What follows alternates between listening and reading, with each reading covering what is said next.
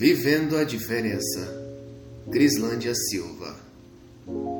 Diário de viagem. Camaçari, Bahia, 2015. 16 de dezembro de 2020. Descrição de imagem.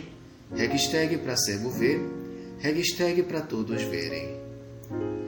A imagem mostra uma área verde de grama, coqueiros e céu azul. Olá pessoal, vou começar a falar das viagens que fiz para vocês. Sozinha foram duas, em 2015 para o Resort Agri, inclusive Vila Galé Marés em Camaçari, Bahia, e em 2016 para Gramado, Rio Grande do Sul. A minha ideia é criar um artigo por dia de viagem. Foram sete e seis dias, respectivamente.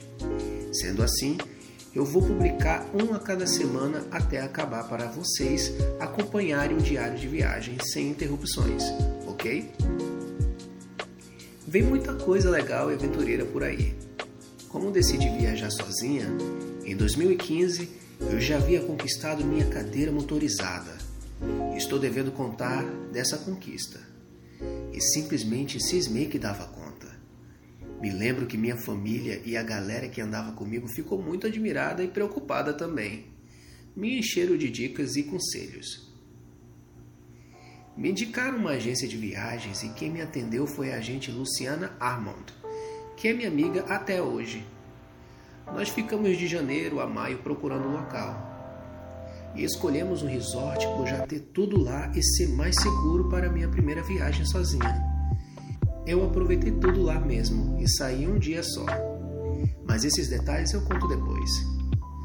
Por enquanto, vou dar a deixa para vocês dizerem o que acharam dessa coragem da cadeirante. Sempre super protegida de viajar sozinha aos 23 anos. Para mim, é claro, foi uma festa. Observação: minha mãe quase enlouqueceu, tá? Beijos a todos.